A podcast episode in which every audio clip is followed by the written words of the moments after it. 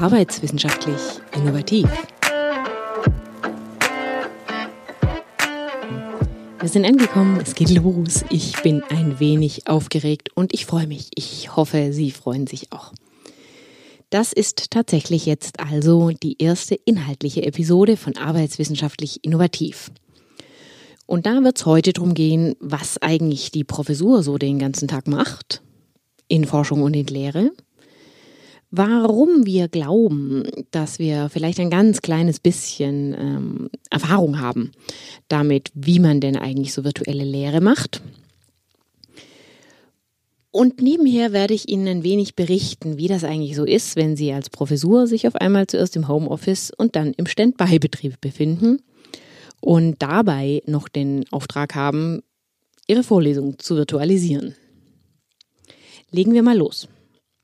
Die Stimme, die Sie hier hören, gehört einer Professorin, einer Professorin, die immer mal wieder gesagt bekommt, dass sie ja überraschend klein wäre. Und da Sie mich ja jetzt gerade nicht im Hörsaal sehen und äh, sich jetzt deswegen nicht selber davon überzeugen können und darüber ein bisschen schmunzeln können mit mir, sage ich Ihnen das halt so. Ich bin tatsächlich nur 1,60 Meter groß. Und äh, das steht tatsächlich auch so in meinem Perso. Ich habe damals nicht geschummelt. Ähm, hätte ich vielleicht mal machen sollen, weil dann könnte ich jetzt immer sagen, ich sei ja ein bisschen größer. Aber nee, 1,60 Meter, weiblich, zwei Kinder, stolze 40.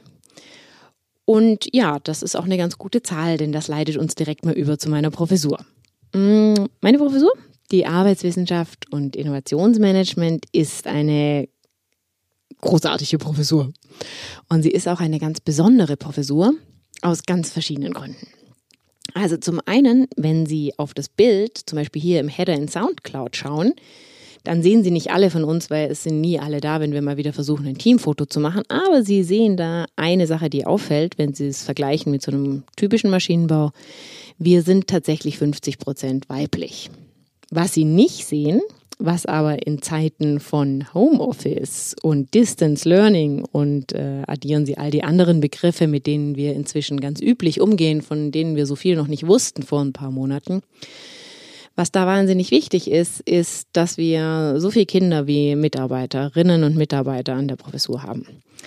Und weil wir alle relativ jung sind, sind die Kinder auch jung.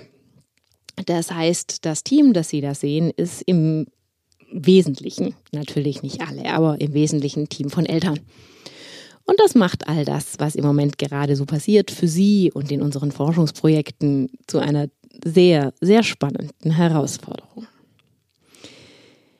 Was Sie auch nicht sehen, ist, dass dieses Team für ein Maschinenbaumteam auch besonders ist, dass wir da natürlich Maschinenbauer haben, wie man das auch erwartet. Wir haben da eine ganze Menge an Mischwesen, also Wirtschaftsingenieur. Und wir haben da aber auch eine ganze Anzahl von Personen, die über das Stichwort Human Factors zu uns gekommen sind. Also das sind dann zum Beispiel Psychologen, Soziologen, Menschen, die Sensorik und kognitive Psychologie ähm, studiert haben an der Professur oder natürlich auch woanders. Und es verwirren sich dann doch tatsächlich auch mal ein paar glückliche Wirtschaftler zum Beispiel zu uns, die sich bei uns auch wohlfühlen. Warum das so ist und ähm, was diese Vielfalt so alles bewirkt, das erzähle ich Ihnen nicht hier. Das können Sie in einem Tuxai-Cast hören, ähm, den ich vor der Corona-Krise eingespielt habe. Das heißt, da geht es um überhaupt nichts. Aber da berichte ich ein bisschen darüber, wie dies mit dieser Vielfalt ist. An dieser Stelle nur ganz kurz, wir brauchen diese vielen Disziplinen, weil wenn Sie sich mit Arbeit und Menschen beschäftigen, dann merken Sie halt relativ schnell, dass Sie die Menschen nicht auseinanderschneiden können. Also, Beispiel jetzt gerade hier, wir haben halt nun mal Kinder und die Kinder sind halt zu Hause und die brauchen halt Kraft. Da kann ich jetzt nicht so tun, als ob die äh, Menschen im Homeoffice wahnsinnig produktiv arbeiten könnten, wenn die nämlich diese Kinder haben. Ja, das geht einfach nicht. Ich kann das nicht trennen. Das ist ein konkretes Beispiel jetzt. Man kann das auch anders interpretieren und kann zum Beispiel sagen, na ja, wenn Sie jemanden haben, der ist einfach wahnsinnig kreativ, das singt vielleicht noch in einer Band oder die schreibt Gedichte und ist privat Poetry Slammerin, dann besteht eine Wahrscheinlichkeit, dass diese Person einfach relativ kreativ und auch innovativ ist. Sie kriegen das nicht voneinander getrennt so wie sie auch den Input, den sie geben an der Arbeitsstelle, der hat natürlich auch Auswirkungen auf das Zuhause und auf das private Leben. Und deswegen sind wir in mehrerer Hinsicht eine sehr vielfältige und deswegen auch eine unglaublich spannende Professur.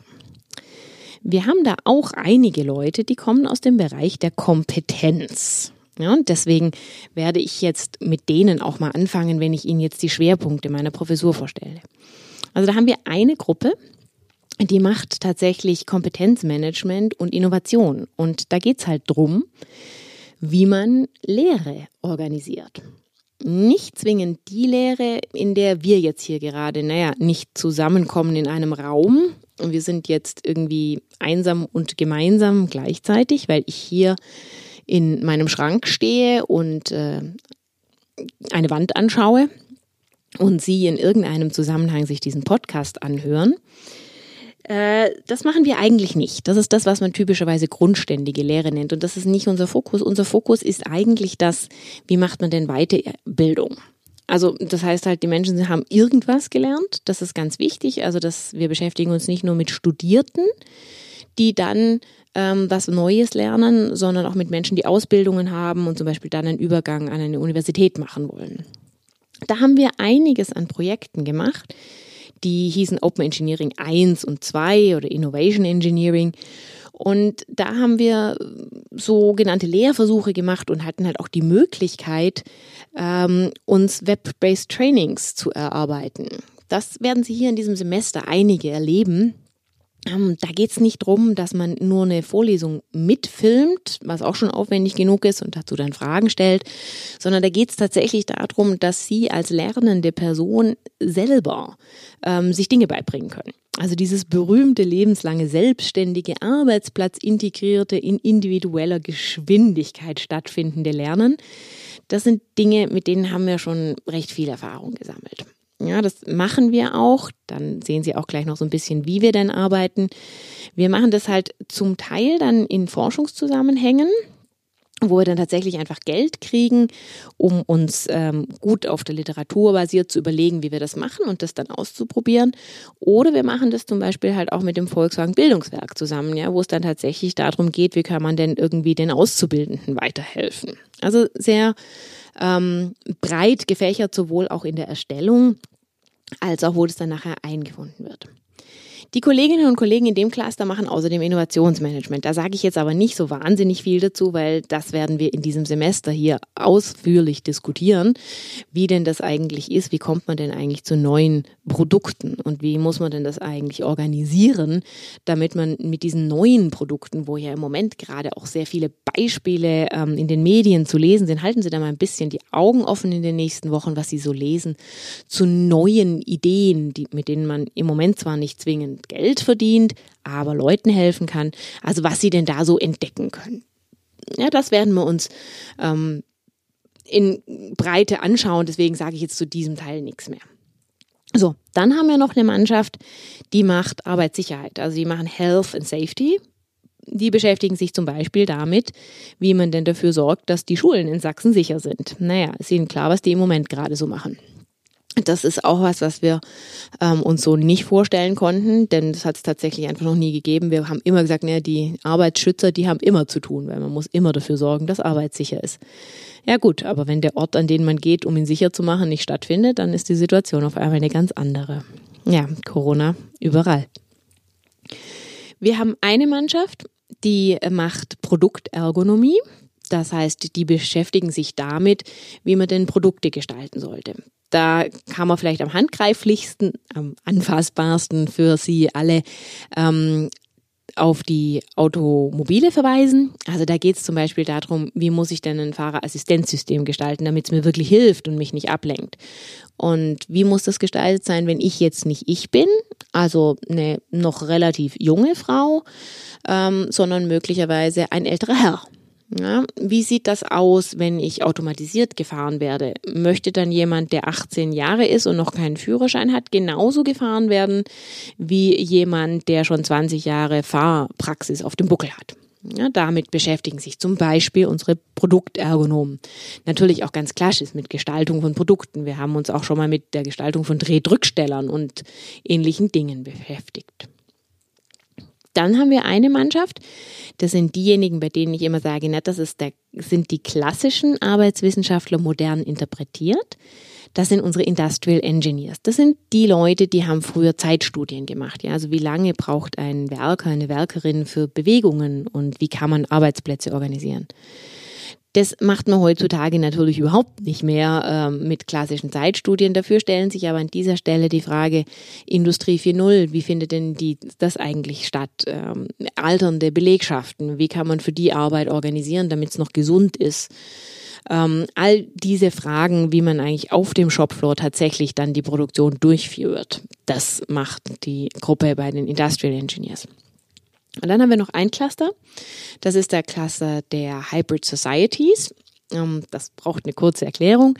Hybrid Societies, darunter versteht man, dass wenn Mensch und Technologie immer und immer enger zusammentreten. Also kann man sich jetzt mal mit ein bisschen Zukunftsvision vorstellen, dass sie einen Chip implantiert kriegen irgendwann mal um zum Beispiel ihre Gesundheitsdaten darauf zu speichern.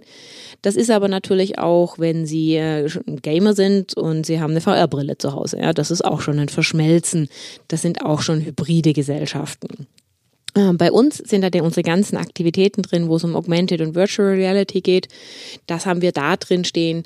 Ähm, wir haben da zum Beispiel auch die Zusammenarbeit mit so einem kleinen äh, Roboter, den man hernimmt, um, ähm, wenn jemand in Videokonferenz ist, der ein bisschen Leben einzuhauchen. Ja, solche Sachen sind da auch in dieser Gruppe drin. Ne? Geht es also um die Gestaltung von zukünftiger Kooperation zwischen Mensch und Technologie. Ja, das ist das, was wir so machen. Ähm, das machen wir alles, das hatte ich ja nebenher schon ein bisschen angedeutet, eben sowohl in unserer Forschung, also in Projekten, die wir zusammen mit der Industrie machen, ähm, in Dissertationen, ähm, mit und ohne Industrie, aber immer empirisch. Das ist ganz wichtig bei uns. Also bei uns gibt es keine theoretischen äh, Forschungsarbeiten. Und das, was wir tun, fließt natürlich in die Lehre ein. Ja, und hier ist an der Stelle jetzt vielleicht mal wichtig, dass wir kurz noch einordnen, wo Sie hier sind und was ich mir so denke, dass Sie ein Vorwissen haben. Also ich denke mir das nicht, ich weiß das aus den Lehrplänen, aber Sie müssen ja auch wissen, was für einen Erwartungshorizont wir ansetzen. Das ist eine Vorlesung, die angeordnet ist nach den Grundlagen der Arbeitswissenschaft, die im Wintersemester stattfindet und eine ganze Anzahl von Ihnen wären wir jetzt hier gemeinsam in einem Raum am Mittwochmorgen um 7.30 Uhr Gut, es gibt Dinge, da war ich jetzt nicht ganz so unglücklich, dass Corona uns das verboten hat. Dann würden jetzt diejenigen nicken, die irgendwann mal in der AWI gesessen haben und die anderen würden ähm, sich überlegen, ob sie jetzt was verpasst haben. Äh, ja, sie haben was verpasst. Sie haben ein Semester mit mir verpasst und die Grundlagen der Arbeitswissenschaft, da haben sie was verpasst. Aber falls Sie die AWI nicht gehört haben, Sie kommen durch dieses Semester auch so durch. Ja, ist ja klar. So. Ähm, das ist also eine fortgeschrittene äh, Vorlesung für Menschen, die sich arbeitswissenschaftlich bilden wollen. Und es gibt eine äh, Vorlesung, die wir intern immer die Schwesterveranstaltung nennen. Das ist die Produktergonomie. Die findet in diesem Sommersemester unter der Ägide vom Dr. Dettmann statt. Ähm, das ist der Experte aus dem Bereich Automobil, was ich Ihnen gerade vorgestellt hatte. Und das ist die Vorlesung, die sich ganz stark darauf äh, stützt, wie denn eigentlich ein Produkt gestaltet werden sollte, welche Hinweise man da ähm, hernehmen sollte und welcher Logik man denn da folgen sollte. Ähm, mit der Vorrede haben Sie, glaube ich, auch schon erkannt, äh, dass tatsächlich in dieser Vorlesung hier, entgegen dem Namen, der seit mehreren Jahren in verschiedenen Schleifen hängt und jetzt wahrscheinlich angeregt durch Covid-19 und die ganzen Veränderungen tatsächlich endlich dahin kommt.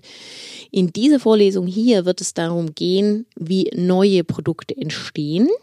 Das ist der Innovationsteil, den wir anschauen. Wie das zusammenhängt mit dem Technologiemanagement, wie man also verschiedene Technologien in einem Unternehmen miteinander organisieren und treiben kann. Es wird darum gehen, wie man denn damit eigentlich Geld verdient. Damit fangen wir mal an, denn dafür braucht man einfach ein Grundverständnis. Denn am Ende des Tages geht es halt nicht nur darum, dass man eine gute, eine fundierte, eine innovative, eine neue Idee hat und einen super Prozess, um die zu erstellen, sondern es geht halt auch darum, dass Geld verdient werden muss. Und deswegen ist es mir wichtig, dass Sie als allererstes ein Verständnis dafür bekommen, was eigentlich Wertschöpfung ist. Ja, das werden jetzt diejenigen, die aus den entsprechenden Vertiefungen kommen. Für die werden die Web-based Trainings sehr schnell sein.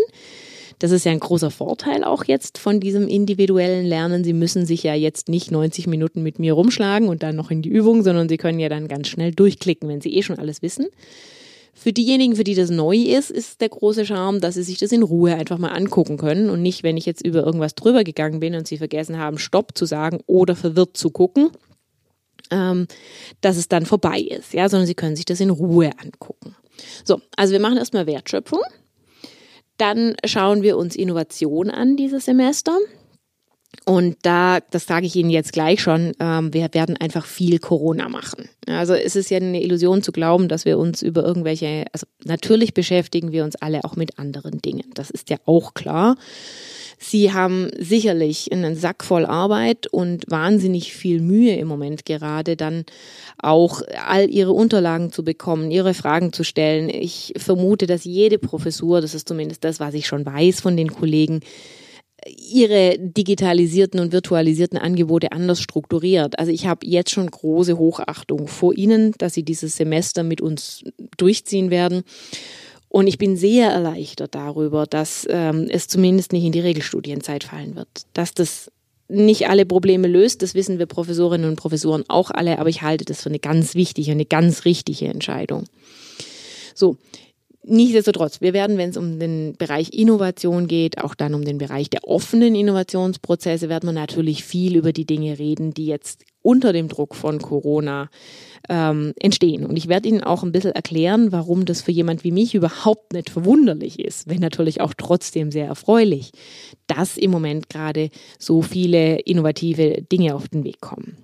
Ja, also Sie werden die werden das Semester sowieso nicht vergessen, ja, aber sie werden an der Stelle jetzt dann auch besser verstehen, wie die Zusammenhänge sind. Wie gesagt, dann werden wir Technologiemanagement machen, uns mal so ein bisschen angucken, wie denn das jetzt eigentlich ist, wenn ich jetzt halt Seat bei Barcelona bin und auf einmal keine Autos mehr baue, sondern Beatmungsgeräte. Also wie mache ich denn das eigentlich und wie manage ich denn das eigentlich? Und dann werden wir uns das Thema Qualität anschauen, weil das ist am Ende des Tages natürlich auch zentral. Also wir haben so eine Einbettung von sehr grundlegenden Themen, Wertschätzung, Wertschöpfung, Wertschätzung auch. Wir haben sehr viel Wertschätzung für Sie. Nein, aber wir haben Wertschöpfung. Dann haben wir die etwas fassierenden Themen der Innovation und des Technologiemanagements und dann schließen wir mit was sehr strukturiertem ab zum Thema Qualitätsmanagement. Und dann haben wir noch ein kleines Schmankerl für Sie.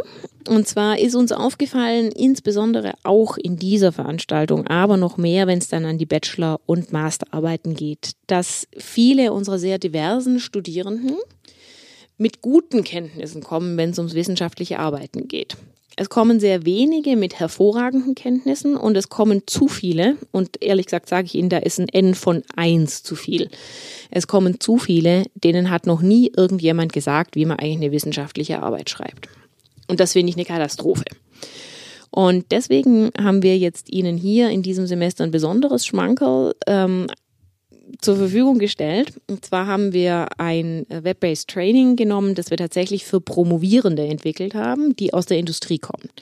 Das heißt also Menschen, die schon ein ganzes Stück draußen sind aus der Universität, denen haben wir äh, da mal erklärt, wie man eigentlich wissenschaftlich arbeitet, haben dazu Videos gemacht und haben Trainings gemacht. Und das haben wir noch nie grundständigen Studierenden zur Verfügung gestellt. Das machen wir aber in diesem Jahr. Weil wir einfach gesagt haben, sie machen in diesem Jahr so spezielle Erfahrungen. Da wollen wir auch, dass sie was Besonderes dann mitnehmen können. Und das können Sie sich so vorstellen, dass dieser ähm, Trainings zum Thema wissenschaftlichen Arbeiten, die haben wir eingebettet, so dass Sie genau das lernen, was Sie jetzt für uns brauchen. Das ist alles richtig auch für die Zukunft, aber Sie lernen jetzt auch nicht zu viel. Und die tauchen einfach an den entsprechenden Lerneinheiten mit den Inhalten auf. Das bringt mich schon dazu, wie diese Veranstaltung jetzt aussieht. Sie hören mich, ja, das ist schon mal ein bisschen anders. Ich habe hier die Rolle des ABH, gehen Sie mal hin und erzählen Sie was. Das ist in der Tat tatsächlich das, wie ich aufgefordert werde, Vorlesungen zu halten. Das ist ein bisschen besonders, weil, also das erzähle ich Ihnen jetzt. Ähm, ich komme aus äh, einer Zeit und einer Universität. Ich habe in der Schweiz studiert Und in der Schweiz ist es üblich, dass die Professoren ihre Vorlesungen selber halten. Also sie stellen sich da jetzt so einen bumsvollen Audimax mit 600 Studierenden vor und da vorne steht halt der Prof. Die hatten damals natürlich schon PowerPoint, ähm, also ganz so schlimm ist es nicht. Ähm, und wir hatten Skripten. Ja, diese Skripten, die haben wir abgeholt in der Skriptenkommission, gedruckt. Ja, ich mache jetzt so eine kleine Pause, damit Sie sich mal überlegen können, wie alt ich bin. Nein, das wissen Sie ja schon, aber das ist jetzt halt 20 Jahre her.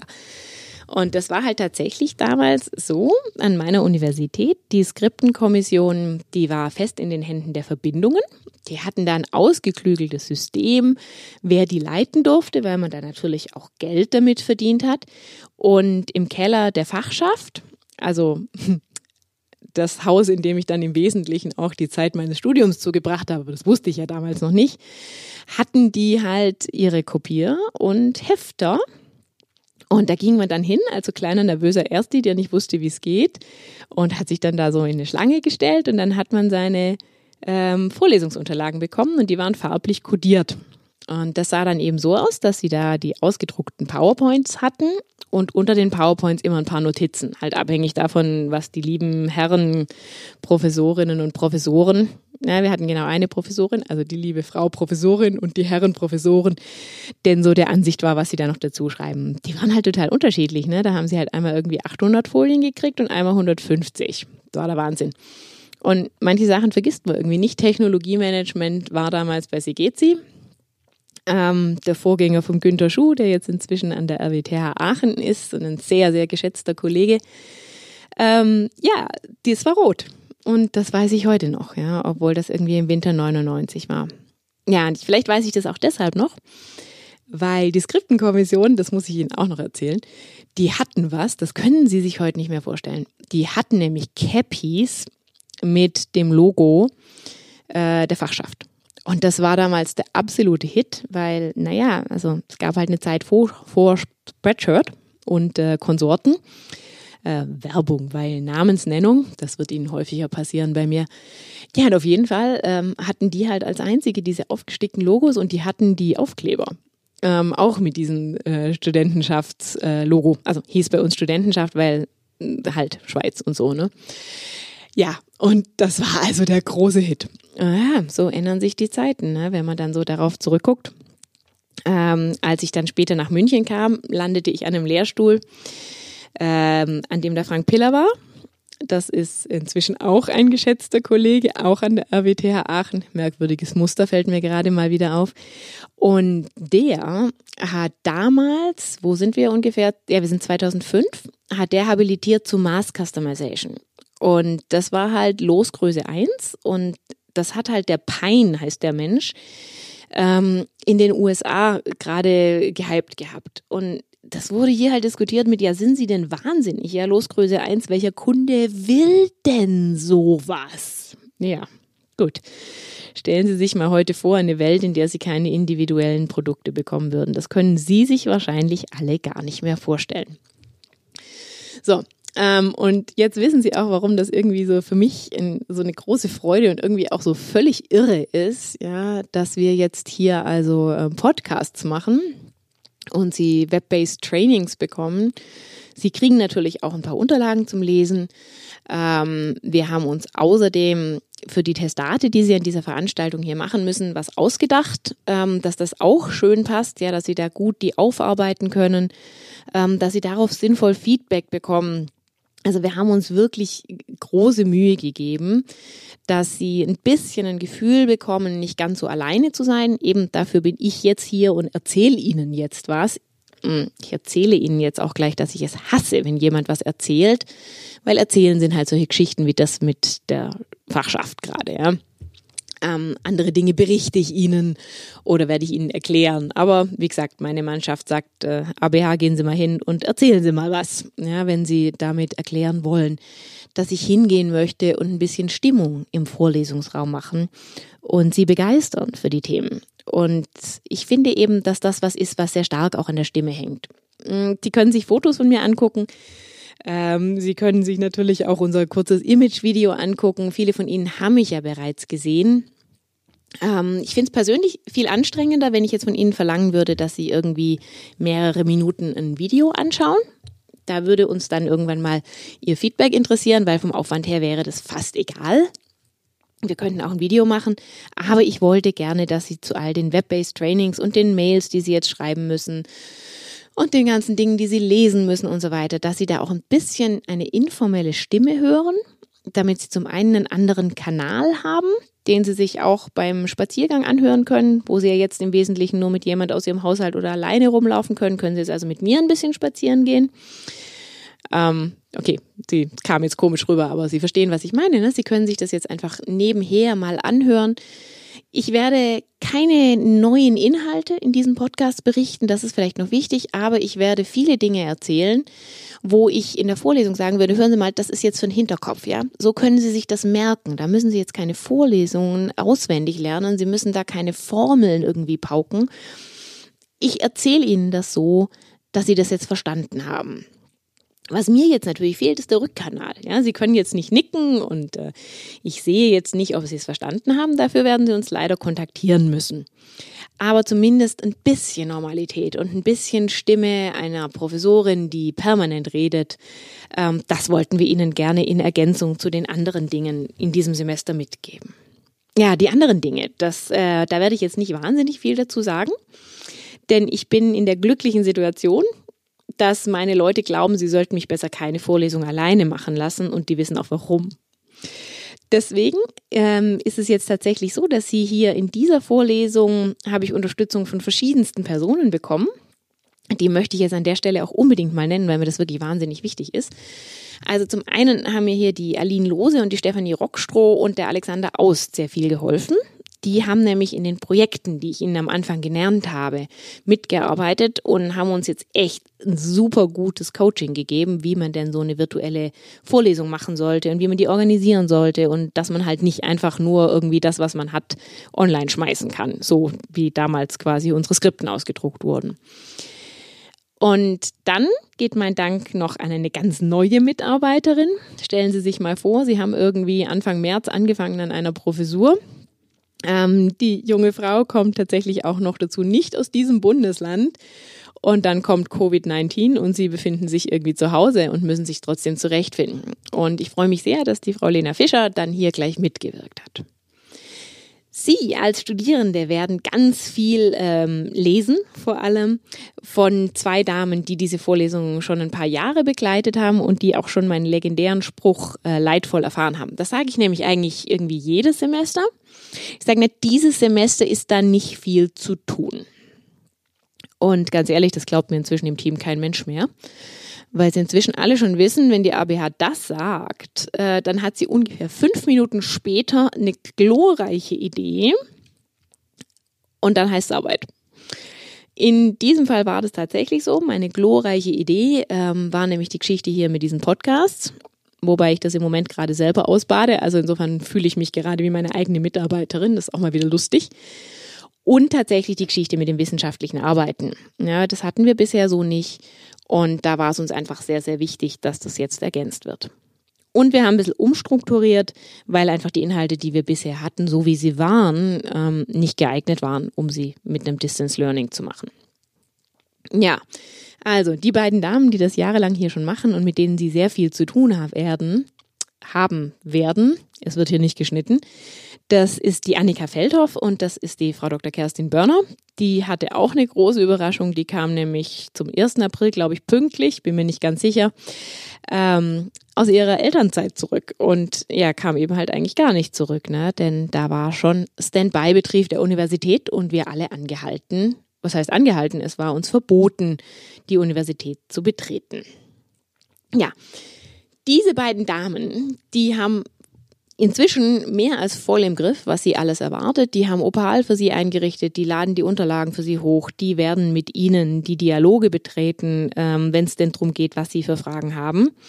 Und die Frau Feldhoff, die macht ihnen einen Screencast äh, damit Sie wissen, was wir denn uns hier alles für Sie ausgedacht haben. Denn wie gesagt, es ist uns schon vollkommen bewusst, dass im Moment gerade jede Kollegin, jeder Kollege das anders macht. Es ist uns auch bewusst, dass sogar an meiner Professur jede Vorlesung ein wenig anders aussieht.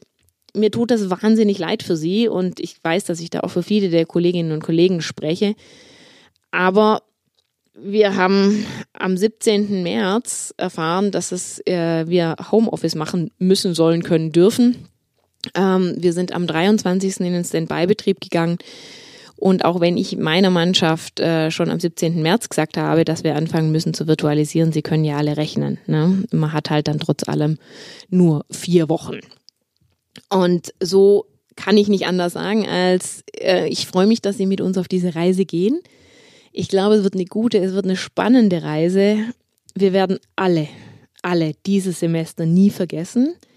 Sie können aber sicher sein, zumindest dessen können Sie sich sicher sein, dass wir uns von unserer Seite reinhängen, so gut wir nur irgendwie können, dass es für Sie nicht noch schwieriger wird, als es sowieso schon ist.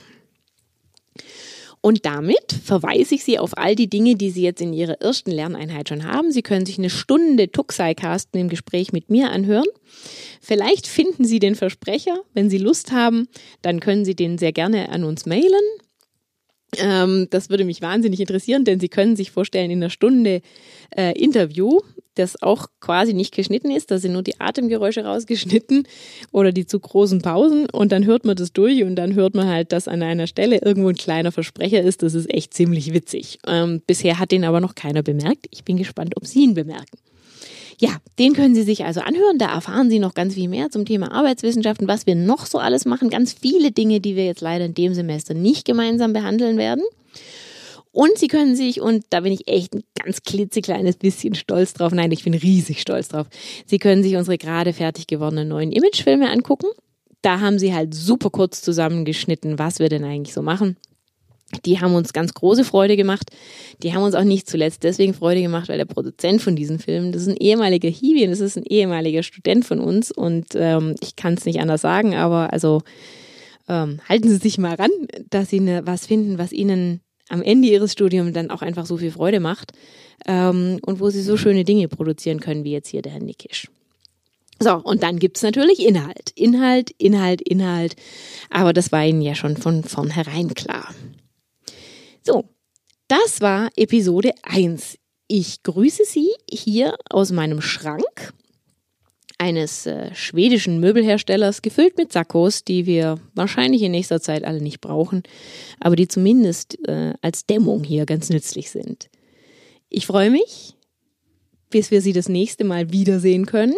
Und bis dahin sage ich jetzt einfach mal hier von Ohr zu Ohr oder von Mikro zu Lautsprecher oder wie auch immer. Bis bald. Hören Sie wieder rein in Arbeitswissenschaftlich Innovativ. Ich bin Angelika Bullinger-Hoffmann. Bis zum nächsten Mal bei Arbeitswissenschaftlich Innovativ.